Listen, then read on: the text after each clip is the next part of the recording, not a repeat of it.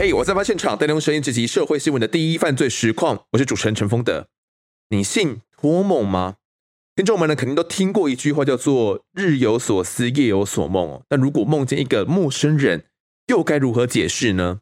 在民俗上，这又被称为托梦，指的是亡者或者是有冤屈要请求帮助的时候呢，鬼差或者是土地公就会帮亡者找到可以托梦的人。而托梦的对象呢，通常都具有一定的修为啦，或者是这种修行之人哦。而在那个空间里面，就看到这些人呢，头顶发出这个圣光哦，看起来非常炫炮，就是可以被托梦的人。像是呢，这个被称为台湾福尔摩斯的法医杨日松，他就也不排斥有真的有灵体存在哦。他也时常遇到这个死者来托梦，要求他到现场重新勘验。后来呢，果真也才找到了这些破案证据。民俗专家认为，冤死的人呢，一般都得待在枉死城之内，直到呢阳寿完尽之前都不能够出来。但阳间会有意外，阴间时不时也会有特例发生。先介绍这一期来宾是新北市警局公关股长赖一方，一方哥嗨，嗨，大家好，我是新北市政府警察局公关室赖一方，之前在新店分局刑事组服务过。义方哥，你之前在这个担任刑警，其实非常非常久的时间内，那你自己或者是同事过的这些兄弟，有没有遇到类似一些这样，比如说办案办一半，然后就梦到或者是托梦的状况？有刑事的师傅带我入门，那个师傅，师傅啊，他他以前在刑事警察局的时候，嗯、对，他们在台中办一件那个无期那个母女命案，对，他就跟我发生类似这样事情。哦，他也有梦过就对了。嗯、是，其实呃，刑警我们之前在前面的集数啦，也有提到说，这些刑警在办案办一半的时候，找子英哥来聊过，想办案办一办就会梦到好像案件的当事人，然后来托梦来跟他讲述一些事情哦，然后也因为这些梦境的内容，然后后面也真的跟事实的真相一样。那我们这集要谈的这个案子呢？写完反纲了，到录音的时候，我还是觉得非常不可思议哦。如果一切都是真的，一方哥你没有胡乱的话，几乎很难用科学的方式去解释。这也让那个有非常有科学实证精神的我很头痛。那欢迎听众呢来听听看这个案子，看看到底是怎么样。而故事的整个翻转呢，又跟新店一家名叫慈玄寺的这个庙宇息息相关。那请听这集的我在案发现场。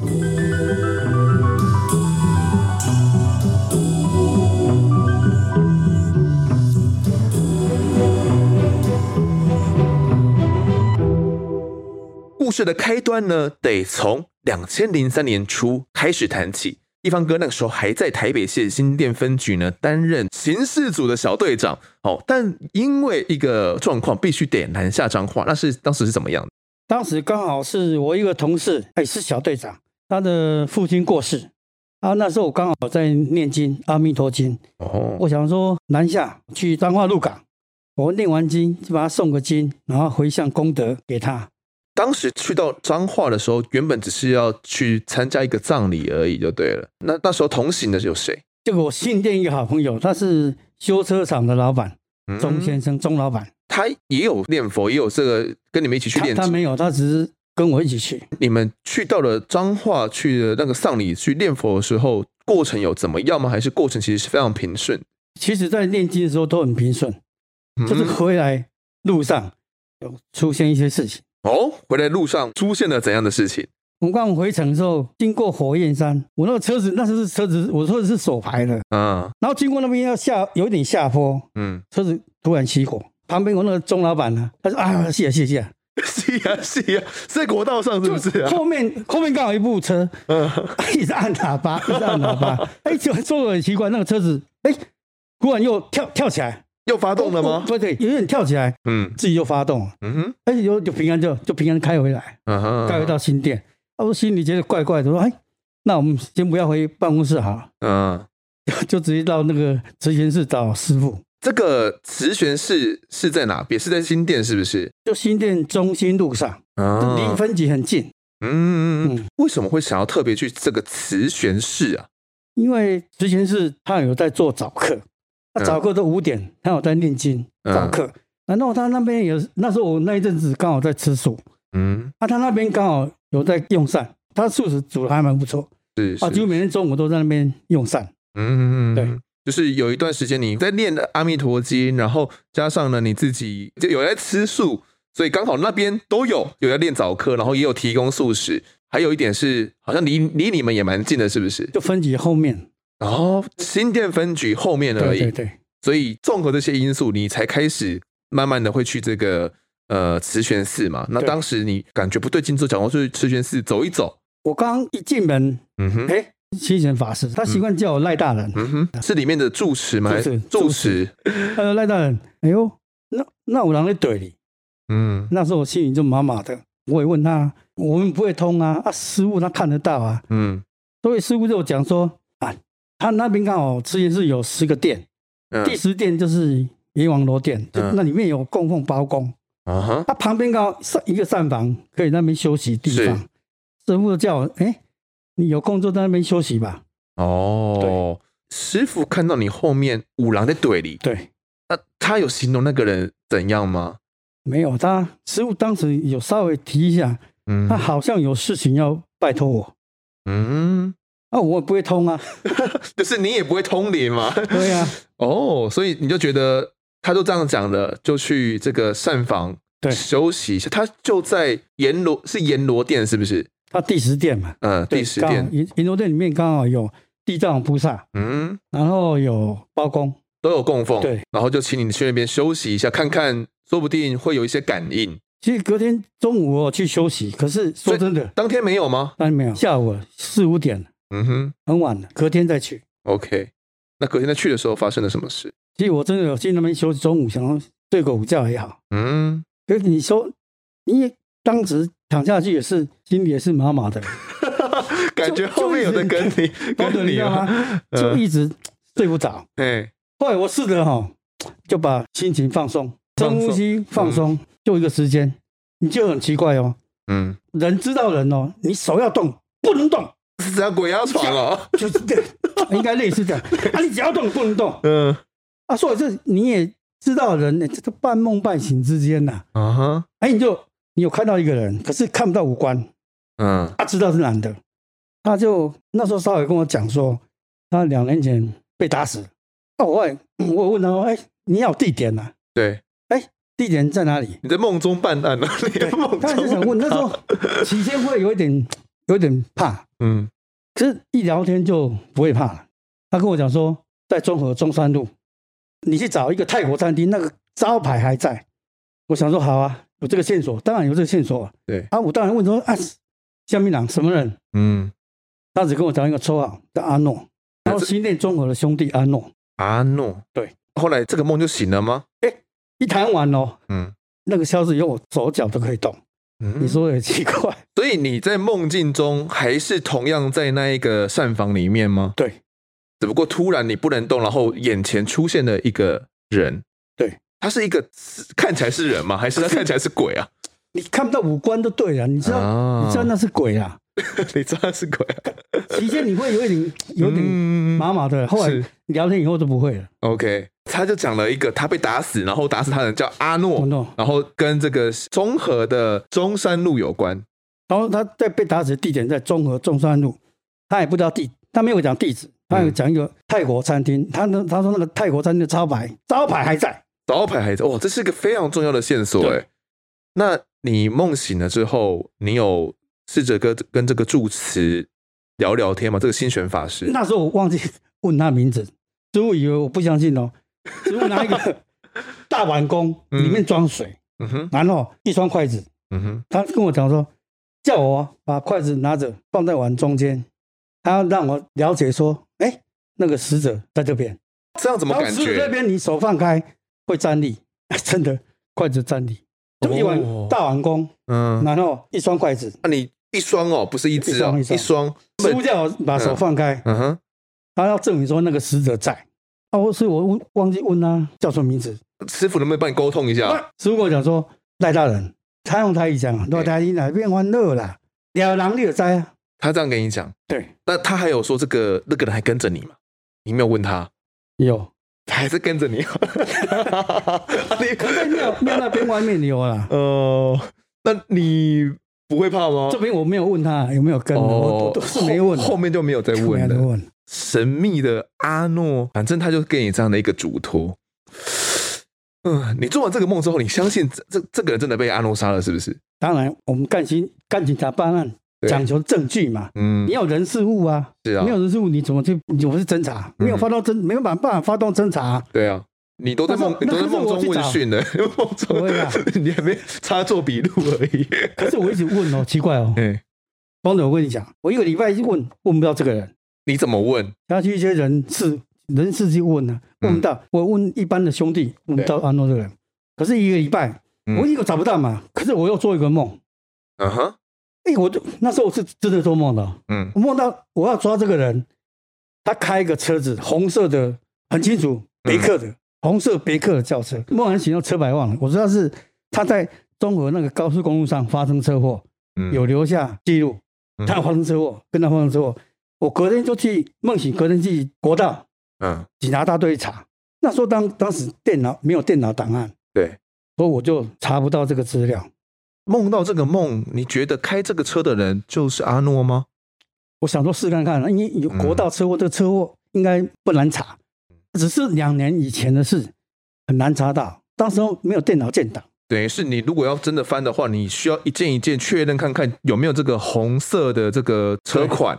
然后确认下来，然后一件一件查呢，他不要比对，但是要调出这些卷来，并不是那么容易哦，就找不到，所以我就放弃了。嗯、问阿诺的过程是怎么样的？你到底问了哪些人？然后怎么样去探访？我其实当时也是不大相信，可是我找到那个，后来我去中山路有找，你就中和中山路啊？对，我有去找，结果真的，真的，嗯，被我找到泰国餐厅的招牌，那写个泰国餐厅，真的有一个泰国餐厅，对，被我找到。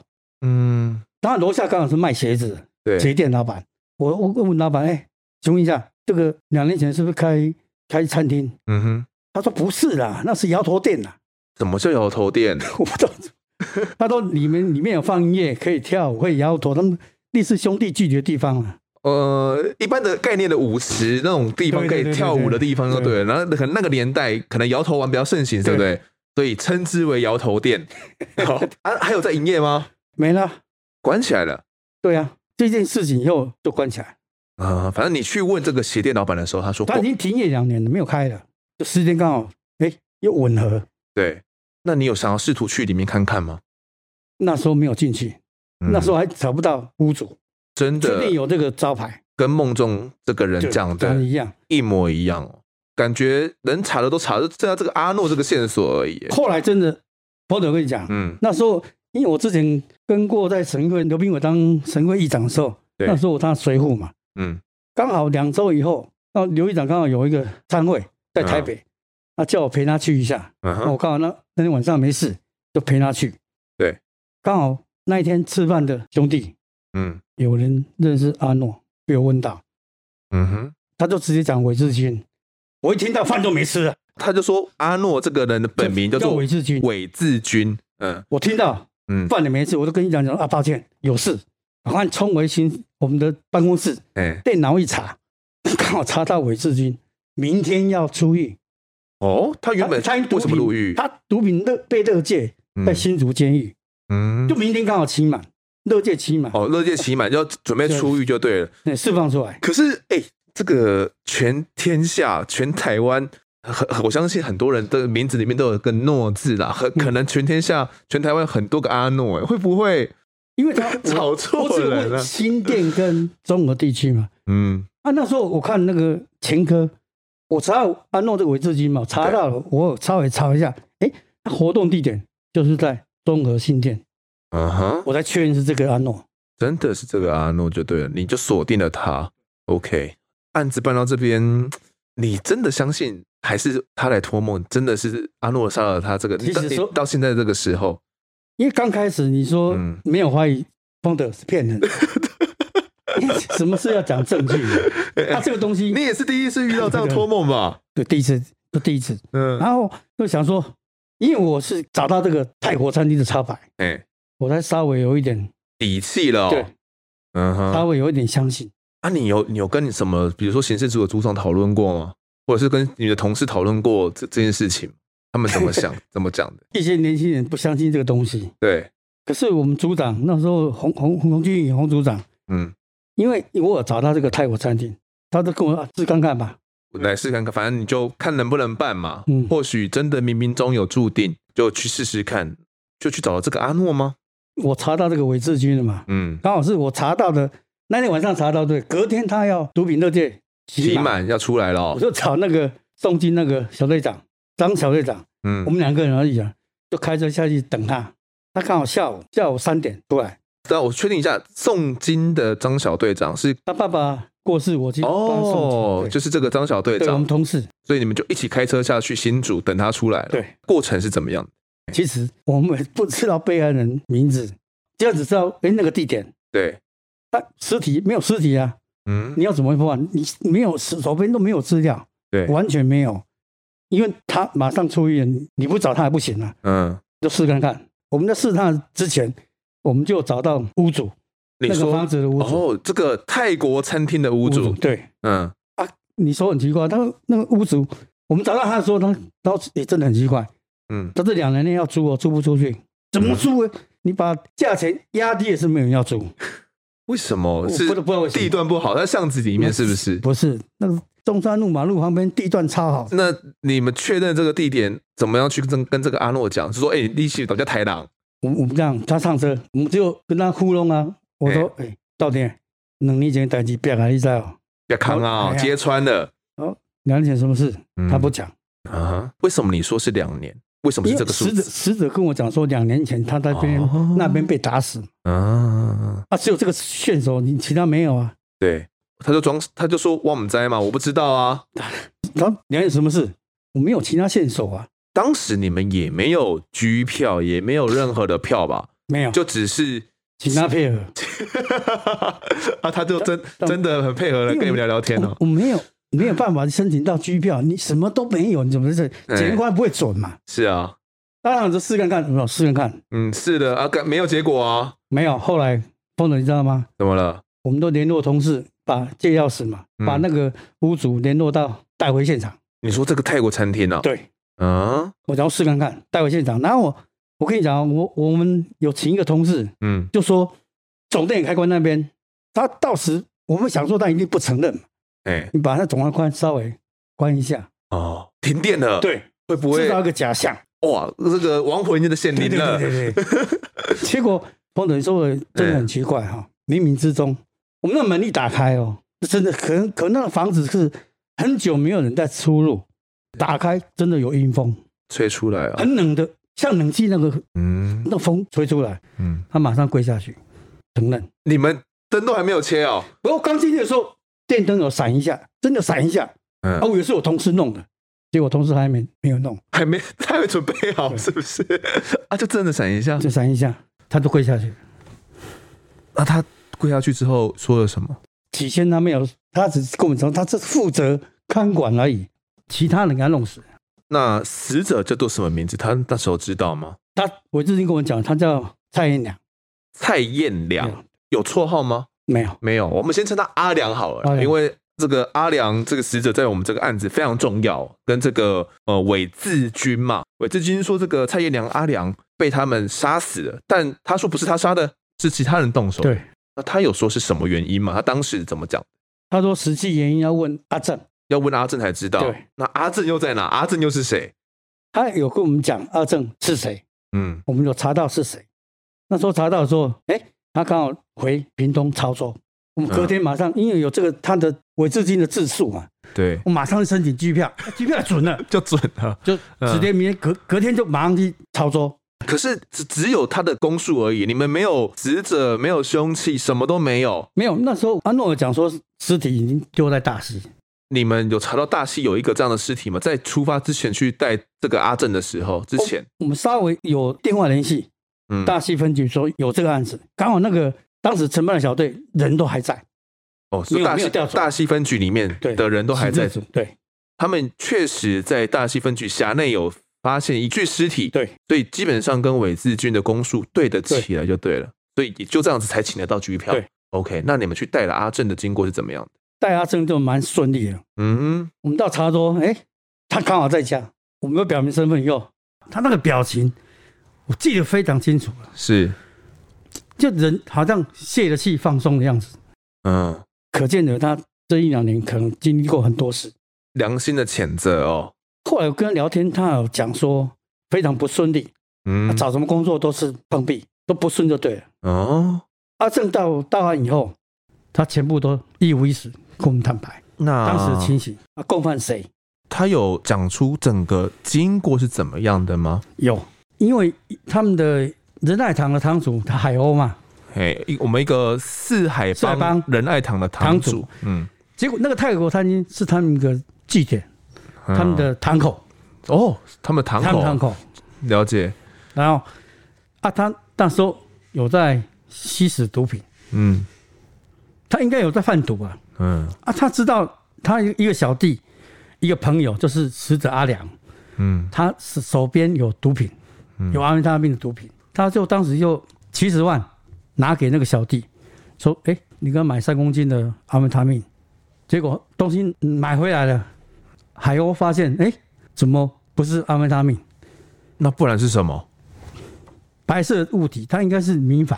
明矾哦，对，我先跟呃听众讲一下什么叫明矾好了，明矾又称这个，跟大家科普一下啦。因为这个案件，我才知道什么是明矾。以前有听过了，但这到底是什么鬼？自己因为不是读这个科系，我们文组的哦，这边不是很清楚。我查了一下资料，明矾又称这个甲铝矾啊，或者是云母矾，很多这种称呼啦。它用途很广哦，包括这个印染技术的这个防染剂啊，或者是净化水质的凝聚剂啦，处理刀伤的止血剂啦，处理发型的定型剂啊，都会用到，用途非常广。明矾一个很重要的特点是它。呃，受热之后会先溶解在它原本所含的这个结晶水里面。好，那如果再持续加热的话，它就会失去水分，变成这个无水的硫酸铝钾白色粉末，哦，就又被称为烧明矾或者是枯矾。简单来说呢，诶，当时海鸥他们三公斤的这个安非他命买回来之后，因为我没有吸过安非他命，它一般是要用点燃的方式，还是就直接吸？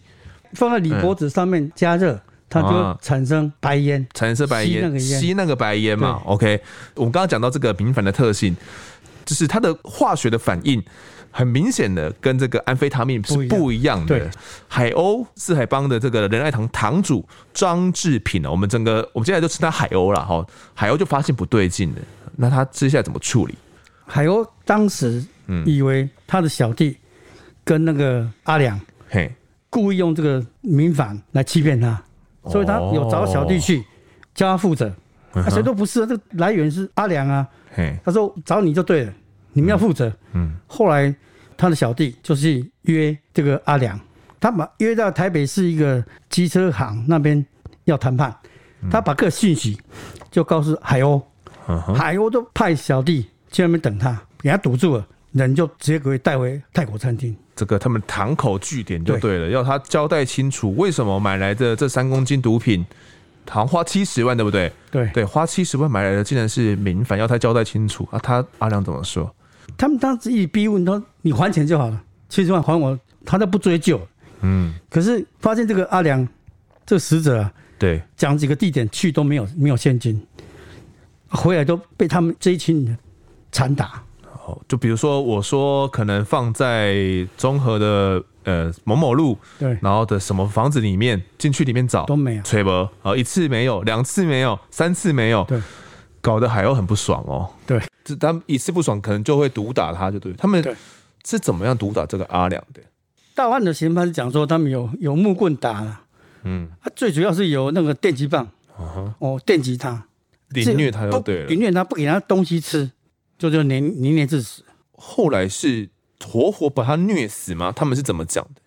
应该是活活给他虐死，用手铐扣在那个窗户那个铁杆上面嘛，扣起来，每天这样东西也没吃，每天这样毒打，一定受不了了。是阿良就死掉了。对，他们怎么处理？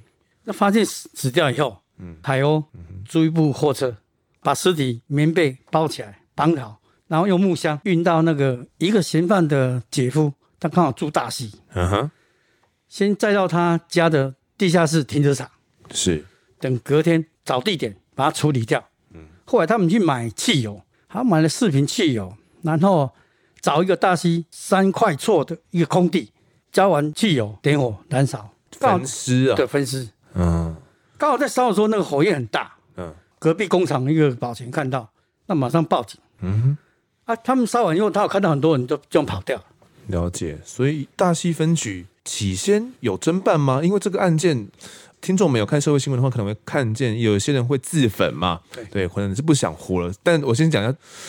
呃，自焚是很痛苦的一个过程的，痛苦指数非常高的一个自杀的方式啊。那我们现在是要讲下个警语，就是珍惜生命。好，但不管怎么样，那个时候他们有怀疑这件事情到底是怎么样吗？大溪分局起先是怎么侦办的？因为他看到尸体有被电线缠绕，嗯，手啊脚都绑起来了，对，一看就知道这是他杀的。嗯，后来他法医解剖也发现里面气管里面没有那个煤灰，表示他死后被烧掉了。可能不是自己呃亲生的，如果是自己亲生的话，可能气管也会有采到采验到煤灰啦。对，对，可是法医的解剖报告里面就有写出这样东西，更加证明这整起案件是朝向他杀来侦办。那他们怎么？大溪分局也是朝向他杀的方向在侦办。嗯哼，那只是因为现场没有被害人的资料。嗯哼，你找不到被害人资料，没有证件。嗯，对呀。你找不到被害人身份，嗯，你都没办法发动侦查，他电话什么都没有，嗯，所以就很难。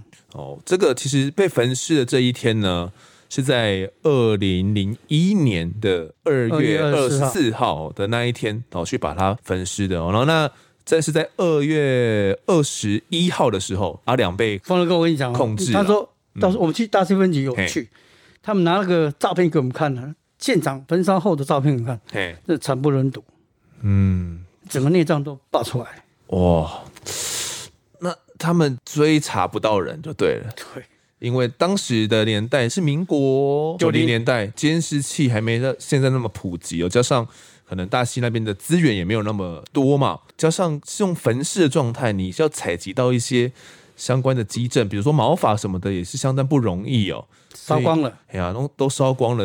你要找到凶手，嗯、家附近也很空旷啦，没什么人呐。所以当时的整个大溪分局侦办就是遇到了重重的困难，那这个案子也就卡了两年，直到两年后你才受到这个托梦嘛，然后才重启侦查，然后找找到这个阿正，然后让他讲出了这整件事情的脉络。对，那他也咬了非常多人出来，是不是？他后来有六个人，咬了六个人了。对，啊，六个人，我们的机票全部都准了。全部都有抓到，可是就是有一个人，这个汤海鸥，嘿，海鸥就跑了。海鸥可能听到消息了，回造也掉啊。那时候电视报道蛮大，他看到电视都跑。个造谣。那时候我请美女朋友说，要不要先不要报了，我一直报。哎，但但这个案子闹太大了，压不住又对了。嗯，那后来呢？这个海鸥我们有带到吗？后来有带到，因为我们查他逃到桃园去了。嘿，后来就在除夕夜，我们要去抓那个除夕夜。对，他拿那个什么吹风机的电电线，嗯，上吊自杀。哦，他有写遗书哦，他遗书是讲说，他不是他没有参与，他有参与，可是他不是主谋、嗯、啊。他在电视上一直播报说，他们的小弟然后咬他是主谋。嗯哼，我我想他应该是。畏罪自杀，他的说法是要以死明志啊，就是用死来说哦，我真的不是我干的哦，但是小弟们都说就都是这个海鸥他所，所以那个那个店是他在经营的，嗯。啊、你像那个泰国餐厅也是他在经营的，嗯，好，其实那个时候先落网的哦，包含这个王怀正阿正啊，嗯、然后韦志军啊、赖文忠啦、黄玉如啦、郭荣辉、许，反正很多小弟啦，哦，这些小弟。都有被带到案这样子，然后二零零三年一月三十一号这个除夕夜哦，隔几天而已啦。对，就在这个除夕夜，我们在桃园的他的朋友你家里面哦，就发现他在那边上吊身亡。我们是接到报案才过去，还是我们过去逮人的时候发现他已经上吊了？我们知道他那边要去抓他，他已经上吊了。哦，是这么巧。他的遗书里也说他绝对没有杀人了。那后来有了解哦，呃，他其实就有跟。因为那是他朋友家嘛，他有就就有跟朋友讲到说，哎，真的不是他干的啦，等等的状况。但是，呃，警方依照这个小弟的供词啦，还是认为说整起案件应该是他的是主谋的几率是最高的嘛。后来我访问他，他有那个朋友在聊天呐，嗯，他讲说有他有这个毒品的纠纷，对，他人打死不是他打死，是他小弟。小弟打死的，确实有毒品纠纷，确实有七十万，感觉被黑吃黑做北送哎，但是不是一派的对吧？不是他打的，对，所以他才要以死明志哦。我我想以我们经验呐，嗯，那个畏罪自杀成分蛮高，太高了，而且就算不是他打死的，好了。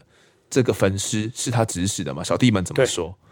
是他哦，他指使，他指使，对，只是他指使。车子是他租的，啊，对啊，其实车子是他租的嘛。然后到那边之后，把汽油泼上去，然后要点燃，也是很号令的小弟来做的。嗯、但小弟们的说法是这样子的，所以整起案件啊，其实警方最后面还是检警还是认定这个钟志平海鸥这号人物哦，这应该是畏罪自杀。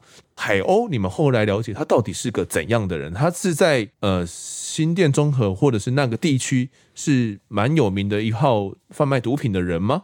其实说就是一个堂口嘛，他就是一个堂主，嗯，所以他们下面很多小弟啊，对，在跟着他，那这是事实啊。嗯哼，可是我们都得到线索，他有在贩毒，有在贩毒，有，在贩毒，嗯，然后可能就是以那据点附近，然后来进行一些贩毒就对了。哎，我有点忘记了，他的这个泰国餐厅跟这个摇头店是后来变摇头店吗？还是怎么样？我们后来访问他的小弟，对，他也说有了，里面有要贩卖这个摇头丸。哦，你说泰国餐厅里面哦，对对，就是边卖菜边 卖摇头丸，哦，很新颖的一个，当时很新颖的一个招数。它里面的隔板那个什么隔音设备做的非常很好，不是我我，所以他泰国餐厅。跟摇头丸、跟摇头店是他们又卖菜，然后又来开舞池，是不是？还是他只是边卖菜，然后会在那边呃卖摇头丸而已？他卖卖一些小吃，不是餐厅啊。不是，其实不是什么餐厅，小吃啊。哦，卖一些菜，不是小菜就对了。但主要还是来跳舞的地方，然后顺便卖摇头丸。哦，但是他扛棒是写泰国泰国餐厅，就是。有点像是那个挂羊头卖狗肉啦。你们后来了解啊，这个蔡彦良哦，阿良，你们后来了解他就是一个怎样的人物？因为这个人已经死掉了。对对对，是从旁从那个小弟，然后知道他也在贩毒。他其实也是在贩毒的，原本有在卖安非他命就对了。他们用保济丸装着。哦，那个年代都用保济丸。我我我们之前访问过那个侯秋威。保安中队中队长退休了，退休了。对，我们有跟他访问，他说以前都用保济丸来制作毒品交易啊。可是他怎么敢黑吃黑啊？他以为不会被海鸥抓到吗？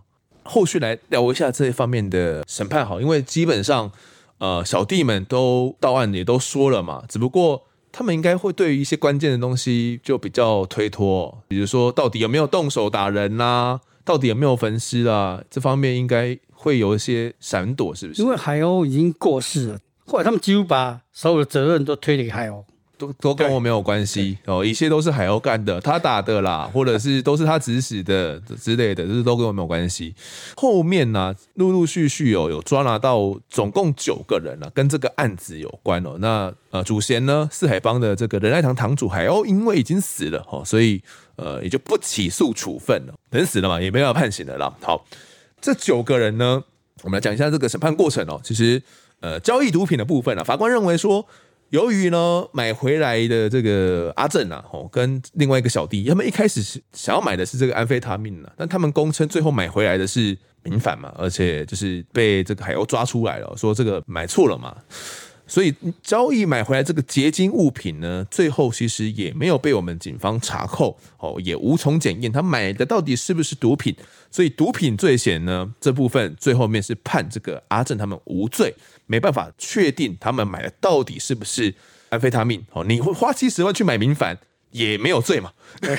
对，也没有没有没有罪。当时确实我们没有查扣到毒品。对对对对对，这也过了两年嘛。对啊。就算如果他们讲的都是真的，这个民反你们也没办法拿他们定罪哦。那其实我们用推想的也可以知道说，应该真的买的不是安非他命了，不然也不会把它扣在那边嘛。黑吃黑，海鸥才很不爽哦。那经过长期凌虐了之后呢，二十三号晚上七点多，也就是凌虐的第四天哦，海鸥呢先命一一个小弟进去房间里面看这个阿良的状况。啊后来小弟发现，哎，阿良因为不明原因已经气绝身亡了，吓得赶快跟海海鸥哥说：“哦，海鸥哥，狼戏呀，人死了啦！”哦，海鸥又派另外一个小弟进去里面看，这个小弟呢，竟然说法不一样，他说：“哎，阿良只是在睡觉而已啦。”哦，这说法不太一样。经过呢，海鸥派人这前前后后的确认之后，才确定阿良确实已经死亡了。那这个其实，在凌虐的过程呢，像刚刚所提到的哦，就是方哥所提的，不只有用木板啦、用电击棒，电击棒他们还电下体啊，这是非常惨无人道的一个凌虐过程哦。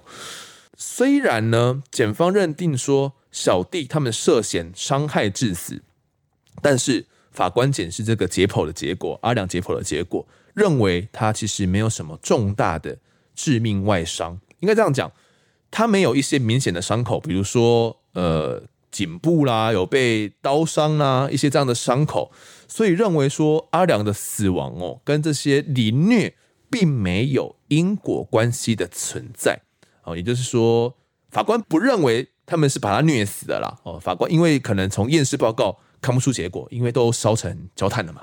对，那验尸报告可能看出的也相当有限，这方面没没比较没有办法去定夺哦。最后呢，是这个私刑拘禁的部分，就是这个囚禁人的部分啊，然后跟这个呃妨害自由的部分嘛，呃，分别有七位小弟被判两年八个月到三年两个月不等的徒刑哦。另外还有这个焚尸毁坏尸体的部分，法官认为。呃，因为蔡燕良呢，在不明原因死亡之后，这些海鸥跟这小弟啊，竟然不悬崖勒马，反而积极的计划进行这个灭尸的动作，以逃避相关的刑责哦。那被查获之后啊，又一直呃推脱说啊，可能这个没有跟我没有关系啦，避重就轻啦，企图小去卸责，可以说是罪行非常的重大。最后呢，包含阿正的这七名小弟呢，各被判一连五个月。好，那整个案件的审理差不多到这边就落幕了。好，一方哥，后来你还有跟新选法师讨论过这个案子吗？后来我跟他跟师傅报告，诶，整个案件落幕以后，是那师傅我跟我讲哦，他跟我讲说，他说这个阿良啊，就死后以后，嗯、什么地府那边有衙，那师傅跟我讲的，他有衙门呐、啊，是他好去告阳间的人，告阴状啊，告阴状，那嗯。告他告赢了以后，他要拿到类似判、嗯、类似那个什么判决书啊 什么审判书，对，他的黑令旗可以回来复仇，是不是？可以可以对。哦，是不是这样跟我讲？这样子。之后你们在整个审判，你们都处理完案件之后，他还有看到阿良跟在你后面吗？没有啦。啊。你也没有，我有问，我有我有问，有有我有问，有问，有跟师父确认，还没有带跟人呢，多大林啊，不啊不啊，不啊。好，其实这个新选法师好像听起来是法力蛮高深的哦。那你当时最一开始啊，这个他是怎么样跟心玄法师认识的？也就是因为这样吃素认识的吗？因为他刚好在分级的后面而已，嘿啊，没多远。那时候刚好我在吃素，心玄法师还。他很小孩子气，蛮好玩的，嗯、这些很好相处啊。当时几岁啊？差不多差不多鬼鬼，好像八十四还八十五。他是其实其实是个女法师嘛。对，她还拿嗯，他年轻演歌仔戏的照片给我，然后赖到你看我以前睡过，哇，是非常漂亮。穿歌仔戏，以前是演歌仔戏，后来出家了，来当法师就对了。嗯哼，然后有才跟你这样子结缘就对了。其实这个案子可以破，我真的是很不可思议啦！我不知道听众听到现在之后，你你们觉得怎么样？因为整个案件其实就我们以一方哥的视角来看整个案件，他根本不知道大溪有这个案件，因为也不是你们辖区嘛，对，不知道尸体。啊、呃，也不知道死者的名字，哦，连他绰号阿良也不知道嘛，对，都都不知道，只知道阿诺跟这个泰国餐厅跟这个中山路的地址，哦，他讲的很清楚嘞。我们现在回头回来看这个，可是那个餐厅是在二楼，嘿，我之前以为是在一楼啊，因为我想啊，餐厅应该是一楼嘛。我刚开始找的时候是中山路全部找，我看一楼，可是我绕了哎，好像几趟以后被我发现。哎，刚好有泰国餐厅二楼那个扛棒，扛棒在二楼，整个二楼都是写泰国餐厅的扛棒，哦、被我找到，我才知道是二楼，嗯、我以为是一楼。哎，这个案子如果没有阿良来托梦的话，这案子可能完全没办法破案了。那这些凶手有听到说这些，最明显是阿正，阿正啊，他知道吗？他知道你们你有被托梦吗？不，后来我有跟他们讲，其实他们这些人被抓以后，心情都不一样。嗯，怎么说？就，就是类似，好像类似，好像哎，整个身体就放松了，如释重负的感觉哦。就这样，整个这两年，阿正是最明显。你形容他感觉像整个气球然后放松泄气的那种感觉。对对对，可能这两年他们内心也非常煎熬。他们有跟你讲到说他们也有梦到吗？没有，就是倒是倒是没有。嗯，或许就很多事都不顺利，就对了。这个案件里面呢，当初帮助一方的哥的这个心玄法师也跟听众们提一下哦。好，十几年前的心玄法师原本是一个小有名气的歌仔戏的花旦呢。哦，但是因为在二十五岁的那一年呢，因为身体的疾病呢，一直没办法痊愈，那也查不出病因哦。经过朋友的介绍呢，去这个慈玄寺来静养哦。那因为慈玄寺那边主要供奉的玄天上帝的保佑呢，心玄法师呢才康复哦，结下不解之缘。当时呢，心玄法师还立下誓言说：“诶，只要他在慈玄寺静养，身体痊愈之后呢，他就会努力赚钱。那把这些所赚来的钱呢，一定都会跟这些玄天上帝人来一起用。那后来呢，心玄法师的身体也就真的这样子奇迹似的康复了。那心玄法师也感念这个玄天上帝的庇佑了，在二十八岁的年华呢，就决定舍去名利了来出家哦，并把这个戏服都卖掉，把这些钱呢。”扩建当时只是一个小小茅屋的这个慈玄寺哦。那我们聊到这个案子的时候，心玄法师呢已经圆寂了。他在民国九十九年的时候，也就是二零一零年的时候哦，元月的时候就圆寂了，享年九十三岁。后续还有去跟心玄法师有些互动嘛？你觉得他到底是个怎样的人？他非常瘦小，他很喜欢开玩笑，是，就是我觉得他就很好玩啊，真的是。很少看到这种师傅这样，而且他用的一些方，他感觉就是一直开你玩笑，还说那个鬼就跟在你旁边。很多人来问事，他都用那个大碗公。嗯，人家问那个阴阴的事情，嗯，他都用这样证明说真的有有这回事就对了。心玄法师后来也圆寂，你还有还还有去探望他吗？农历三月三号刚好是那个玄天上帝的圣诞，啊，都会回去。嗯，虽然离开都会回去，是都会去。其实师父圆寂以后，我就很少过去，很少过去了。那你自己经历这个案件过后，你是怎么看待托梦这件事情？你认为真的有灵体托梦这样的一个事情吗？你觉得它是真实存在的吗？我老婆是命运好好玩的老师嘛，李李老师，命运好好玩的老师哦，对，对哦，他有在研究灵魂，对，我很相信灵魂这件事。可是我个人也很相信因果，人真的有因果，因果报应。所以当时我遇到这件事，其实当时当时我是蛮怀疑的，嗯，怎么会找上我？对，啊、可能那时候我刚好在吃素，因为的关系啊。他、后来师傅有跟我讲说，刚好因缘际会啊，嗯，可能头顶发光了，磁场有合了。风德哥发光是骗人，我不知道啦，就是。可能真的这个阿良觉得你是个值得嘱托的人嘛，嗯、才会在我们回头回来看，在苗栗火焰山经过那边的时候，就有发生一些奇怪的现象嘛。那就是因为这样，我才去找师傅。对，所以你是觉得那时候你或许他就他就跟着你了吗？嗯，那你自己是不是还有遇到一些其实也是比较灵异的一些案子？那时候我在戏子当所长的时候，嘿。辖区有一个十九岁哦，有一个我辖区刚好发生一个人失踪了。嗯，我调监视器，不知道是谁，长得蛮高的高中生，把他带走，嗯、结果不见了。结果高中生隔天，他竟然从金门搭船偷渡到要大陆。嗯哼，刚好那个船撞船。嗯，到海巡署上去查，哎，查这个十九岁的少年，他被我们抓到以后，嗯，他我不知道问他尸体丢哪里呀？他说尸体在哪里呀？他一直骗我们的。什么三峡土城的山区，绕绕绕，就有一天刚好礼拜三晚上，戏子那边有一个庙，刚好那天来办事的是关圣帝君。你说那个庙里面吗？对，关圣帝君。嗯，哦，我们里面一个分队长，嗯哼，尹武坤啊，他都去问问关圣帝君，哎，西铁到这里都有。嗯，他说没有，他内湖。你说这个博不会博？没有没有，他。起价嘛，这这起价，他直接起价哦，不是在土城三峡，在内湖啊，嗯，就那天我们借题哦，借题这个黄姓少年，十九岁哦，十九岁的高中生哦。嗯嗯嗯。哎，结果我们要还押以后，快六点了，我要还看守所，就稍微跟他提一下，啊，不要再讲了，尸体在内湖带我们去。嗯。愣了一下，真的带我们去。我们在内湖那山上挖挖了三个小时，对，挖到脚，刚好十一点，赶快打打电话给检察官，嗯，然后马上赶过来现场。哦，对啊，我确认一下，关圣帝君就是我们理解的关公嘛？对啊，我们尊称他关圣帝君就对了。他是那个庙会有不同的神来起乩降，然后来降价就对了。知道那天那个我们那个分队长要去问事，严吴坤分队长，那时候我在当所长。我在戏子当所长是哦，这个案子我没记错的话，呃，Q 吗？就是我的主管，他在当记者的时候好像有跑过这个案子，有吗？记者对，这个好像是他的独家。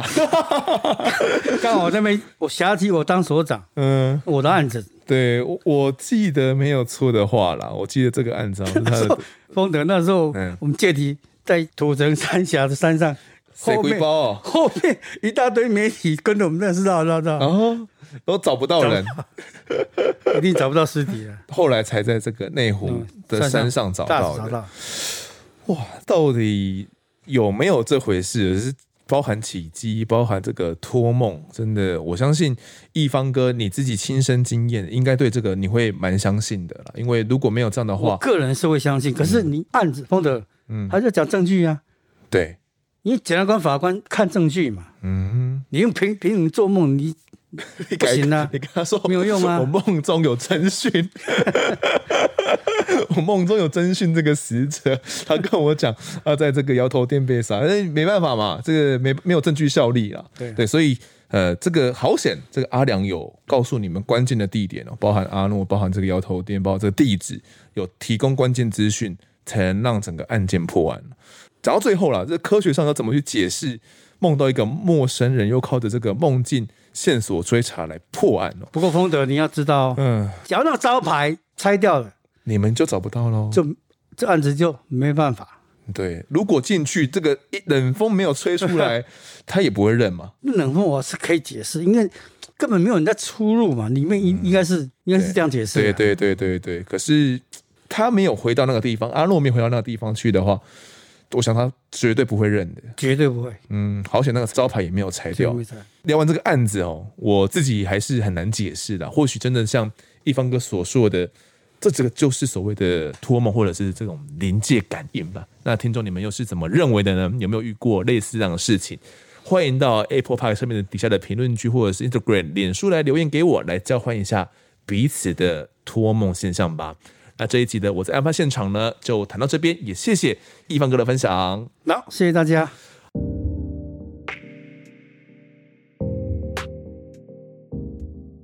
接下来进到听众时间，首先来念一下干爸干妈们的抖内。今天抖内的呢是懒懒说，非常棒的节目，让我们更贴近承办案件的检警人员的心情与辛劳。谢谢丰德，这个节目对社会有很大的意义。常常跟朋友呢推荐这个节目，继续加油，会一直支持下去。啊，谢谢楠楠也会推荐给身旁的朋友，因为呃，其实有更多的听众愿意加入进来案发现场的这个听众群，对我们来讲就是非常非常大的一个支持跟鼓励啦。大家能够帮我们多抓几个下线，一起来听我们的节目。就是对我们最好的支持了哦，那谢谢这位兰兰。好，接下来来读一下鬼月的听众投稿。第一位投稿的是马丁尼，他说呢，事情是发生在好几年前，还是学生的时候。他走在一个车水马龙、汽车很多，但是行人很少的大马路上。当时呢，走着走着，突然有一个中年男子骑着脚踏车向他迎面而来。他们两个人越来越接近的时候呢，他稍微侧身，想要让这个中年男子哦也可以通过，但没有想到这个男子却突然停下来，用很诡异的眼神盯着他看，脸上还挂着奇怪的微笑。当时马丁尼呢心里警铃大作哦，因为当时马丁尼应该也是 CSI 的爱好者，他说当时还是学生的时候，当机立断，就趁着呢车比较少的时候。快速穿到马路的另外一边。没有想到，才刚过了马路呢，又看到这个男子骑着脚踏车已经停在他的前面了。于是呢，马丁尼又马上过了马路，这个男子又跟了过来。马丁尼从来没有想过呢，会在这么热闹的地方遇到奇怪的人，而且他当时感觉呢是相当的恐惧跟孤单的。他从来没有料想到在闹区会发生这样的事情。幸运的是，在第三次他过了马路之后呢，出现了一位帅气的高中男生。他发现了不对劲，勇敢的站在马丁尼跟脚踏车的中间。并叫呢马丁尼先走，直到马丁尼走到旁边的商店之后呢，这位高中的帅气的高中男生呢，才让中年男子离开。虽然没有发生什么大事，但是呢，这种可怕的感觉，只在马丁尼的心里面，直到现在都忘不掉，也让他呢从此记得，不管在什么地方都不可以松懈。他也相当感谢哦，当年的那一个高中生。希望世界上能一直有善良的人。如果有机会呢，他也可以来当当那一个善良的人。他还说啊，当年发生事情的是一个四线道的大马路，当年的年纪小不懂事，现在遇到的话呢，应该会直接开骂了。好，谢谢这位马丁尼的投稿。其实马丁尼遇到的这个状况哦，这个中年男子听起来很像是这种怪伯伯哦，就是想要去，很像是这一种什么漏鸟侠啦，想要去猥亵或者是对马丁尼干嘛哦。嗯，那其实这样的人在台湾真的也不能说常见，但真的存在。我相信听众们，尤其是女性听众们，从小到大，呃，或多或少都会遇到，或者是身旁的朋友。也都会遇到这样的一个状况，那好险，整个过程是平安无事的。关键角色就是这个帅气的高中男生我，感觉是个白马王子的感觉，出现的时候可能还在闪闪发光的一个感觉哦，解救了这个马丁尼。马丁尼也说了，有机会也可以当当这一个善良的人，也希望听众们听完这个故事之后呢，有机会的话也可以当当这个善良的人来解救别人的安危哦。好，下一个投稿的听众呢是 S R。好，S R 其实在 Apple Podcast 也有留言过。他投稿的故事是这样子的：他说，还记得当时只有国中的我，下课搭乘交通车前往补习班的路上。当时接近傍晚，天色渐暗，行经一条重要的主干道，交通尖峰时段严重的大塞车。原本大家认为呢，只是普通的塞车。没想到，远远的看到一台大货车翻覆的样子，车上的同学们呢都议论纷纷着。这条马路上挤满了车和人群，交通车依旧缓缓地前进着。越靠近事发地点，越是嘈杂。不过当下的画面，他永远不会忘记。他还记得，慢慢的靠近之后，地上的鲜血越来越是清晰，一滩一滩的。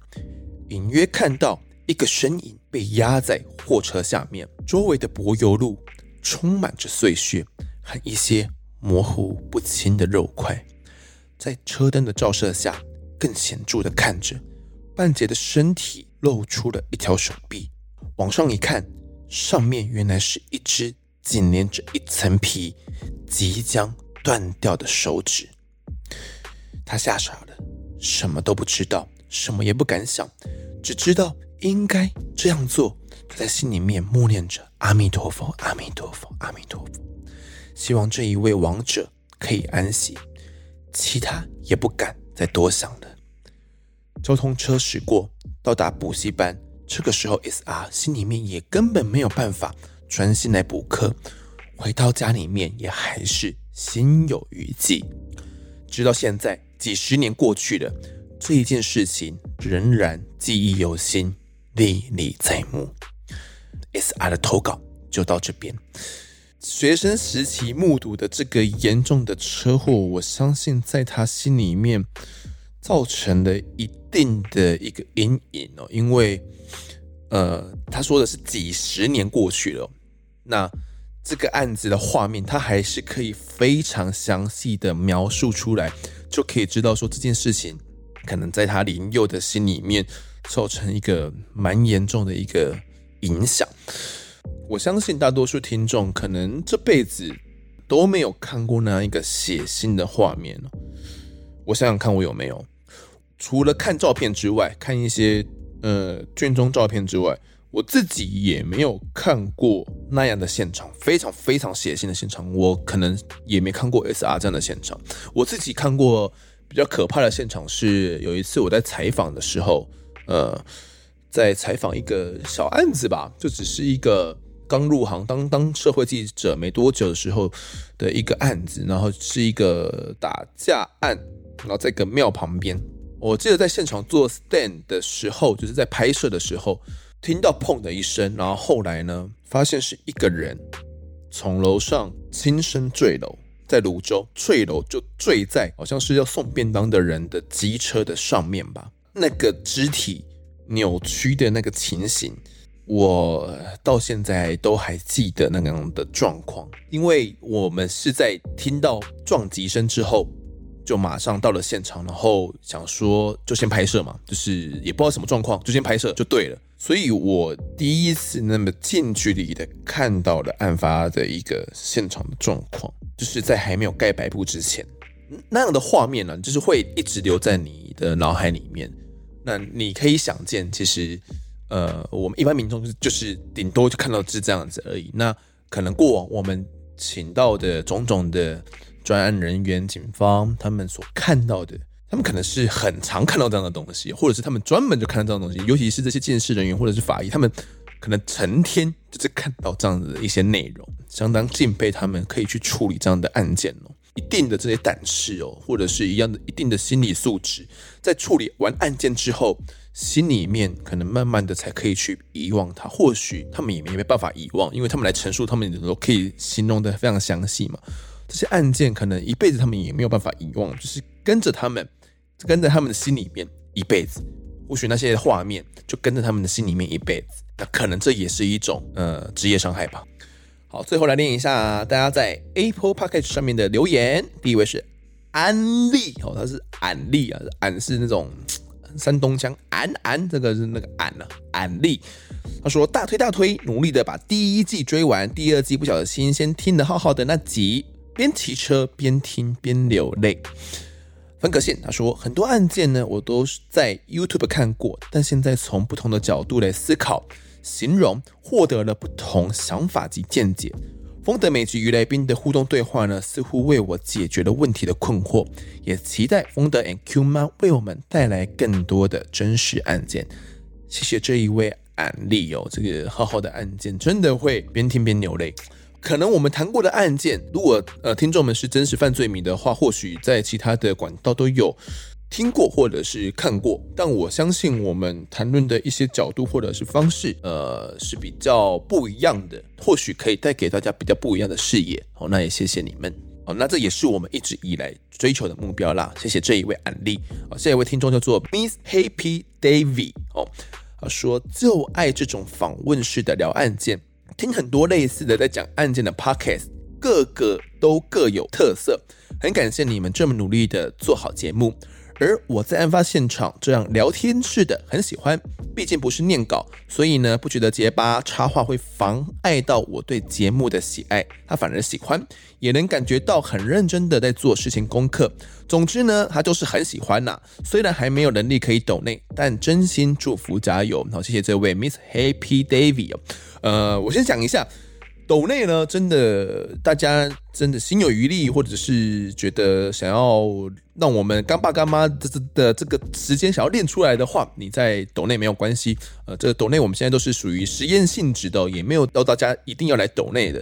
能够抖内的，我们还是很感谢。所以那不能够抖内的呢，也没有关系，能够持续的支持支持我们的节目就好了。好，那谢谢这位 AP David 哦，就是因为我们是用这样聊天式的嘛，偶尔会插话，会打话，聊天结巴。其实，在一般聊天的过程相当的常见啦，但确实以 Podcast 的节目上，能够怎样去流畅的去对话，是一个相当重要的一个重点哦。那如果能够在聊天的过程也是很顺畅的，那尽量不插话、不去打话的节目的录制。我相信这是我自己设立的一个节目目标呢，让我也也持续的在朝这个目标迈进当中。好，下一位听众叫做 Ali John，他说喜欢听你们说故事，很真实、很自然，不装模作样，喜欢。还有喜欢主持人的声音，好好听哦，谢谢你，谢谢谢谢这位 Ali John。下一位听众是 A 五五一零五七 A，很喜欢边做事边听，最近呢才开始听 Podcast，所以刚开始呢从头开始听，很喜欢这样的分享方式，也很喜欢节目中访采访者和受访者的互动，有时候虽然很沉重，但有时候会听到嘴角不自觉上扬。一直对侦探和犯罪心理以及灵异类型很有兴趣，很开心呢，可以在这里一起听到。如果能够维持，会继续支持下去。谢谢你们这么用心的做这个节目，真的非常喜欢。好，谢谢这位听众的留言哦。我们节目其实。我相信是蛮不一样的一个，大家听到现在了，偶尔会沉重，偶尔是一个比较来搞笑的，然后偶尔偶尔会比较悬疑一点哦。尤其在这个我们的鬼月专题里面，每一集都会有每一集的一个特色呢。我也会替每一集去灌输一些我想要去传达的一些意念呐。那很开心你会喜欢我们的一个制作模式的跟制作内容。从头开始听的话呢，应该追完集数会需要一点时间呐。那可以慢慢听。好，谢谢这位听众。好，下一位听众叫做 Joker Master Wu，他说很赞。之前有听到主持人说有人建议可以找加害人受访，突然想到刘北元前律师或许是不错的人选哦。这位律师到底是谁？我再来研究研究。现在有查询了一下，他好像是位。更生人，那或许我们可以来跟他聊聊看这个案件，我再来多研究研究。呃，他的身份蛮特别的哦，既是前律师，又是这个更生人哦，也是这种加害人的角度，或许呃，他可以提供我们案发现场一个完全不一样的一个视角。好，谢谢这位听众的建议，我会认真研究。好，下一位听众最后一个留言哦，他是我是黑人妹妹，喜欢丰德的声音，他说很喜欢丰德的声音，所以我晚上睡前听，早上睡醒也在听。每集的案件呢，其实在一些谈话性节目都有听过，但是在这里呢，可以听到另一方的说法，不管是检察、检座、记者、被害人家属，甚至是被牵连的无辜老板，感觉呢又更加深了。丰德加油！好，谢谢这个我是黑人妹妹的支持啦。这个睡前听，早上睡醒也听哦，那早晚都陪伴着你。那我们这一集的听众留言就读到这边。